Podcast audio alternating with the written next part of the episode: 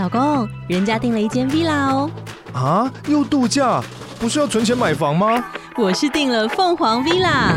哇，竟然有千平花园，十五项休闲公社，回家就像度假哎！而且花园比房子还要大呢。还有我最爱的游泳池，耶！龙大营建 villa 生活，十年防水保固，二至三房，零七三九八五五五五，凤凰 villa。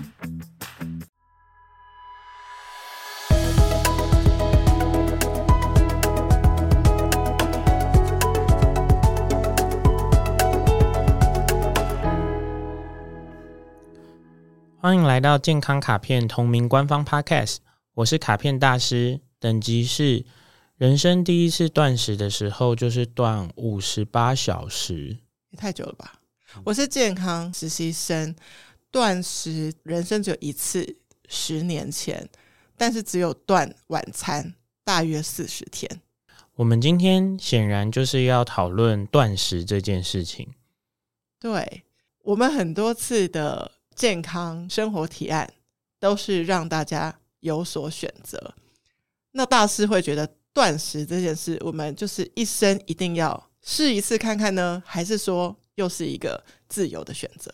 它是一个自由的选择。Oh. 嗯，但是断食这件事情现在算是很流行吧？不管说是一六八啦，或者是各式各样的变形，大家会有一些他想要达成的事情。听说了这很有效，所以开始尝试。事实上，我觉得这一个主题，包括说在 YouTube 影片上啊，或者是很多的平台都有在做相关的知识的分享。但是我发现，就是大家还是有一点脉络混乱。欸、也就是说，到底我断食所谓合适，我选择的这个断食方法是不是适合我的？我觉得对我来说，这个才是真正关键的事。很多人应该是随着自己身边听到的吧，比如说曾经在瑜伽教室就听到大家说哦，要断食营，然后就去参加，或者说新闻上面开始流行一六八，也就自己一六八看看，但是好像少了你刚刚说的那个环节，就是适不适合自己。对，我们刚刚一开始的开场白，我人生的第一次断食呢，是在一个农历过年之前，然后我在别的国家。你看，我们之前有讨论过，我很讨厌旅行，所以我在旅行的最后几天还要断食。不是，我在旅行的最后几天，在饭店房间里看断食的纪录片啊，是不是就被影响了？不是，是不是一个很很很不很不旅行的行为？对。在那个断食的纪录片里面，他其实提到了一件事情，就是说它最后面有一个分类，是适合断食的人和不适合断食的人的。哦，那这件事情的分类，当然完全可以想象。例如说，在印度阿育吠陀的系统里，会把食物啊跟人啊分成各种的类型。那更不用说像是我们所知道的星座啊、人类图啊，这些都是人类的分类学。嗯，所以我觉得这些分类。你说，当然就一定有人适合，一定有人不适合，一定有人做起来容易，做起来不容易。那我就是先听从他的说法，然后他就是说，有的人呢、其实身体会很快的有反应，包括说头痛、不开心、不舒服、意志消沉等等等等。你好像周围有没有一些饿了就会有脾气的朋友呢？很有可能就是这种路线。那他也有提到。有的人是完全没有任何的不舒适，甚至他不会觉得他需要停下来，他可以一直一直做下去。以这件事情来说，我得要说，其实听起来很像是这世界上有一些人是适合长断食的。我说的是长度，嗯哼，很久，一次久。有些人是不适合的，这点我们当然也是可以相信是这样。为什么我会开始做这个五十八小时回来的测试呢？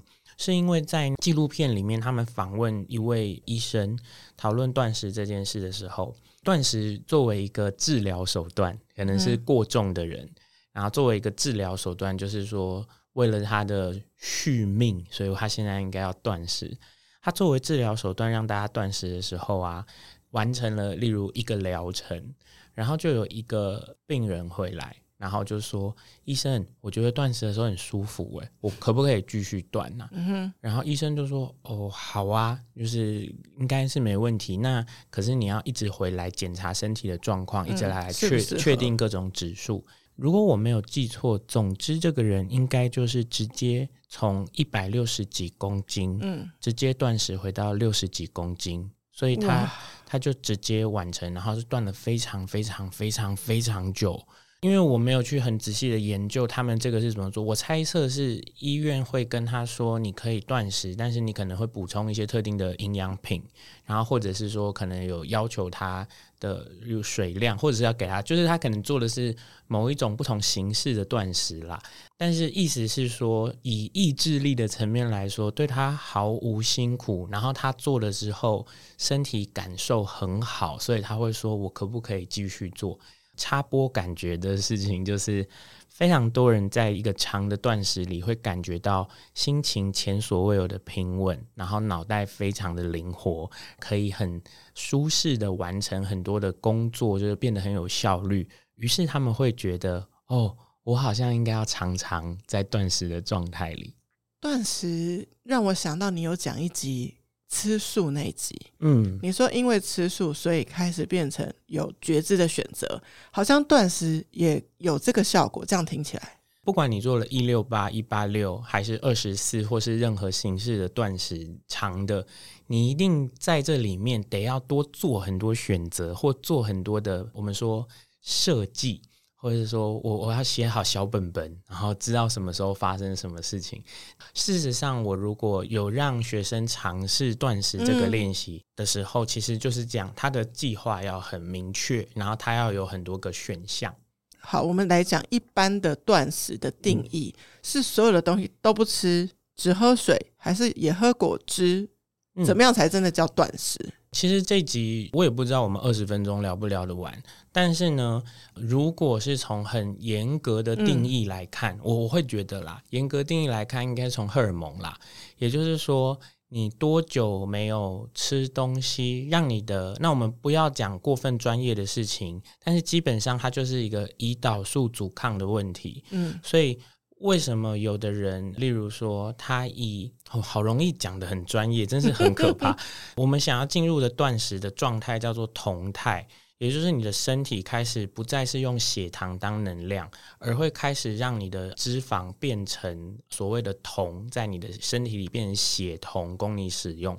所以这个是非常多人开始断食的原因，原因。因为我的脂肪可以变成主要的能量来源，所以我好像在减脂，好像在减脂这件事情上是会很有优势的。嗯。那这一点是没有错的。我们刚刚说到这件事，所以说。为什么有的人可以轻松的进入酮态？哦，我觉得我这集这样讲好医学。你知道为什么？你知道平常最常在意酮态的人是谁吗？是谁？是糖尿病患者啦。对，Anyway，好，那那为什么有的人很容易就可以进入酮态，有的人呃很难？很难。你可以想说，为什么有的人要断比较久，嗯、他的身体才会有好的效果？原因在他的上一餐。最后一餐怎么吃？嗯、所以呢，其实你会发现说，其实一个平常就对饮食比较有所节制、有所觉知的人，他断食起来的容易程度就会高，高很多。对，它就会很容易可以发生。所以你说上一餐怎么吃，是指的是吃的内容？对，最后一餐，例如说，我想着我现在接着下来要断食十六个小时。嗯我现在要狂吃，吃到饱。我去吃麻辣锅。不好意思，你那个十六小时快要到尾声的时候，你才开始才有感觉，你才开始得到一点点断食的好处。啊、可是，如果我最后一餐是一个正常的完成，一个普通的一餐，很有可能你在十二个小时后，你就已经开始得到一些断食的好处。那它就是会在十三、十四、十五、十六的时候继续给你的这些好处，不管是脂肪的消耗比较多。或者是你有没有机会去碰到断食这件事开始流行的一个关键？二零一六年的诺贝尔生医奖自噬作用，也就是我们自己把自己最老和最排序错误的细胞开始自己吃掉。嗯，对，类似大家说排毒的这个意思。Nope，它很夸张的厉害。它的意思是，如果你的身体没有能量。嗯，你的身体会自己找到排序错误的细胞和最老的细胞，哦、然后开始把它们吃掉。也就是你自己吃自己，可是自己吃，拍咪呀拍咪呀，自己吃自己的时候，是把最不好的东西开始吃掉。这也是为什么很多癌症患者开始尝试断食的原因。所以呢，现在这个东西这么的有威力，我们说从二零一六年之后，只要有任何人跟你说我要绝食抗议，你就跟他说恭喜你，你即你即将很健康，但是你抗议的事我是不会管你的，对。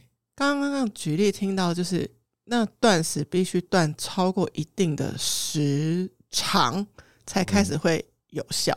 嗯，那它有一定的时长吗？那为什么大家会设定一六八或是二十跟四这样？嗯，其实我觉得，哎、欸，我有很厉害的事可以讲。大家听众朋友仔细听以下来这一段，一六八算是一个买保险的方式。它大概可以确保你的身体真的能在最后的一二三四小时进入酮态，也就是消耗较多的脂肪作为能量来源。嗯、好，一八六和一六八只差两小时，对不对？嗯，所以差的那两小时啊，会让你的身体多半就是它再多帮你买一个保险。可是这次的保险就不是燃烧脂肪这件事，是自噬作用的启动。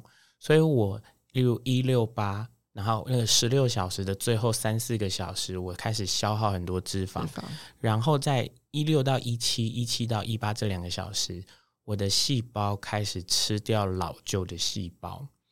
那二十四这件事情，嗯、当然你说我再多两小时嘛，所以不管脂肪的燃烧、吃掉老废细胞、返老还童的效果，都多延续了两小时。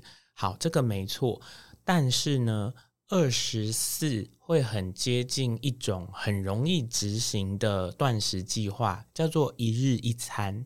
哦，oh, okay. 也就是说，事实上，你看哦，我跟你说，你有二十个小时不能吃，然后你有四个小时要进食，我们会说那个叫做进食 （take in） 进食的窗口嘛。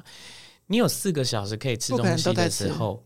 你会有一种莫名的奇怪的压力，就是说，所以我应该在第一小时跟第四小时吃吗？不然我接着要二十，嗯、那可是就很近啊。那我刚刚那边就是才吃完啊，那我是不是不能吃的很快乐？所以其实我身边没有太多做什么二十四的人，会有蛮多人做的是一日一餐，嗯，然后他可能把那一餐发生在今天所有的压力事件结束。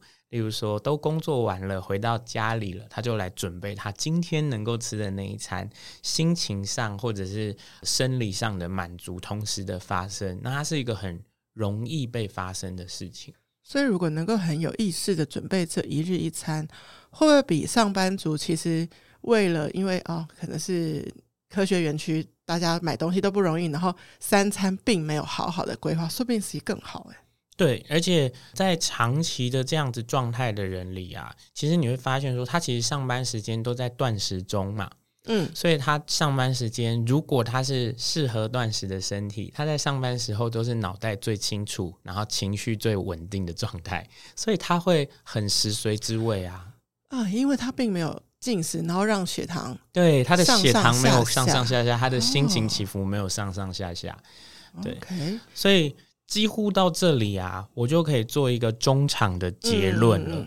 如果你很想要利用断食这个方式来完成你更多脂肪的消耗的话，十六小时一六八，十六小时不吃，八小时吃，是一个蛮简单的方法，初级版，而且它真的蛮简单。我们等等再来细讲它，因为它是大家最常说的，嗯、但不是我最推荐的。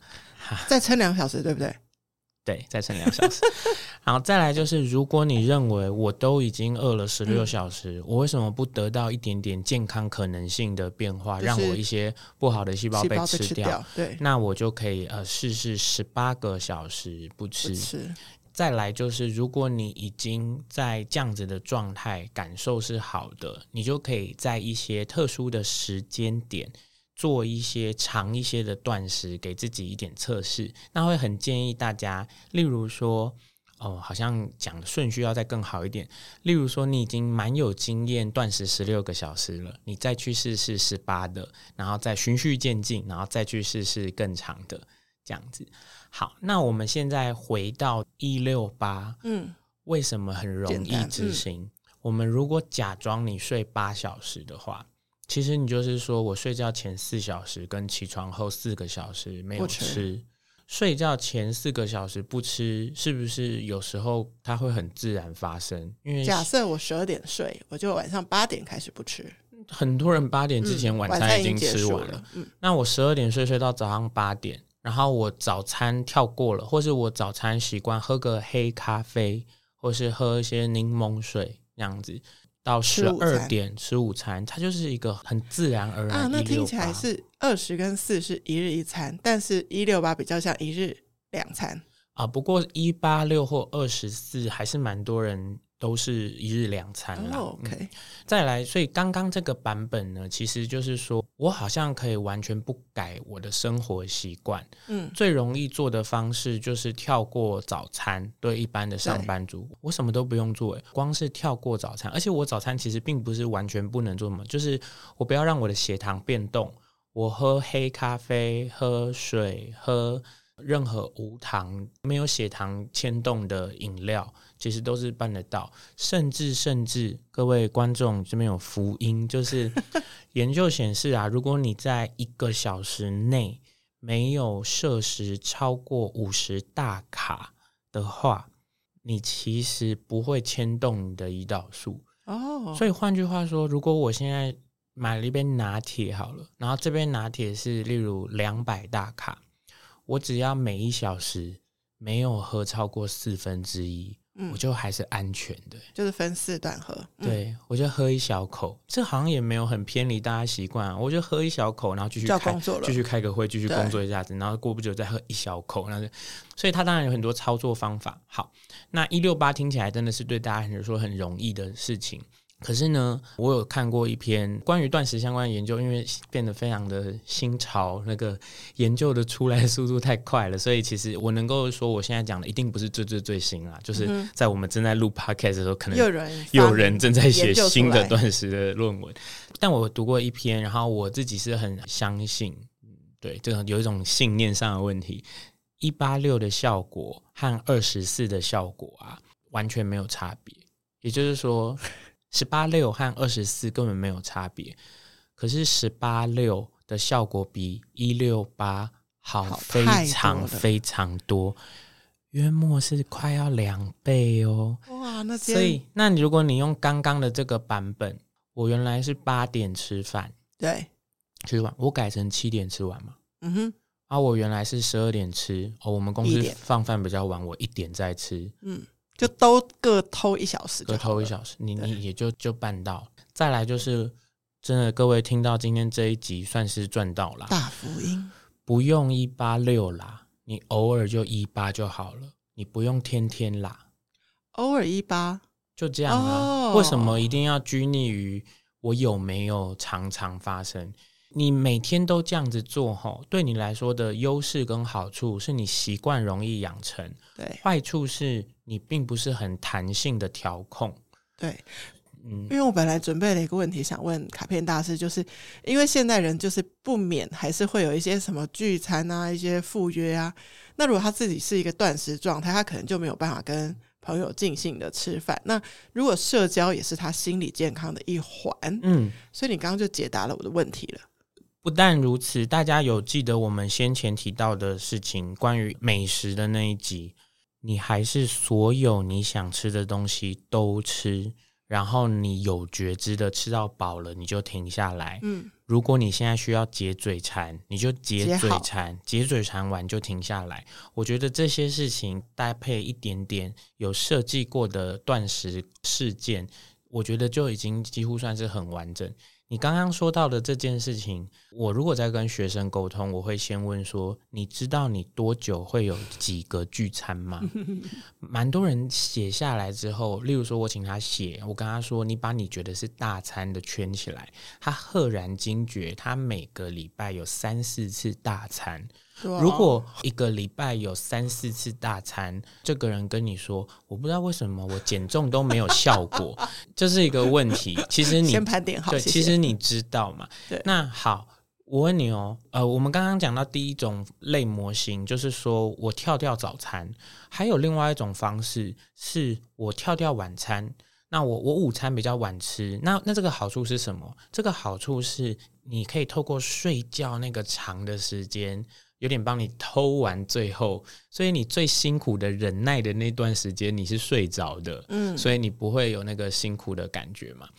我这样说好了，如果我们今天晚上要去吃披萨吃到饱，对，你觉得你有没有可能理性上说服自己，今天早餐午餐不要吃？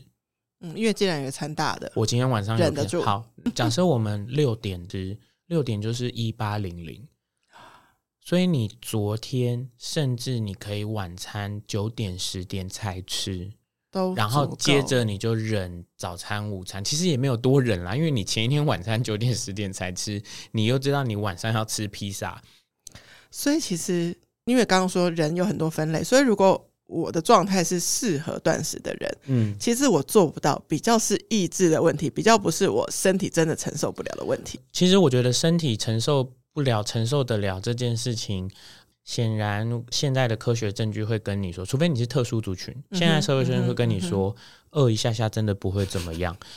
再来，我觉得你刚刚说这件事很好，其实有点像是这个人有没有断食经验。嗯，如果他有断食经验，他会对会发生的事情比较能掌握，他的感受会很明显。以我自己为例好了，我只有在断食第十六小时到第十八小时之间会觉得饿。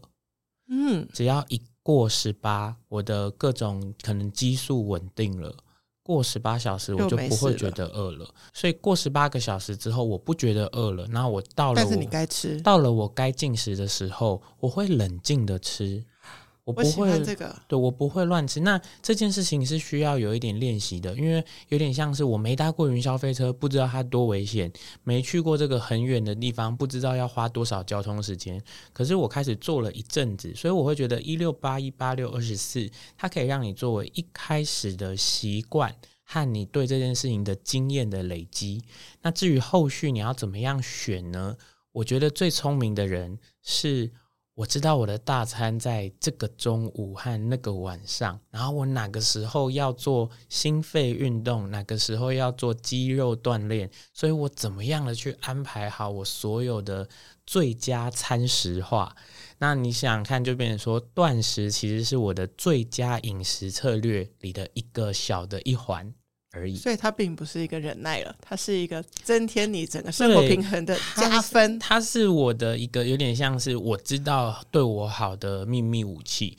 嗯，我觉得就是今天这一集的内容，就是其实真的是讲不完啦。嗯，不过我会想要在有点像是在最一开始，我们刚刚说这是一个健康生活提案嘛，所以我们应该要有一点点很简单的事情来做做看。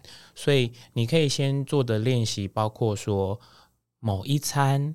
吃没有什么热量的东西，例如说、全蔬菜，很容易还是会超过，但是但是但是还是比较好。例如说啦，例如说你可以试试看，早餐就是真的是度过黑咖啡或是茶.或者是温水，或者是呃其实都没问题。你可以先做这样子很简单的尝试，再来就是你就要问清楚你要的是什么。我进行我的断食的练习到十六个小时，是为了脂肪的多燃烧。嗯。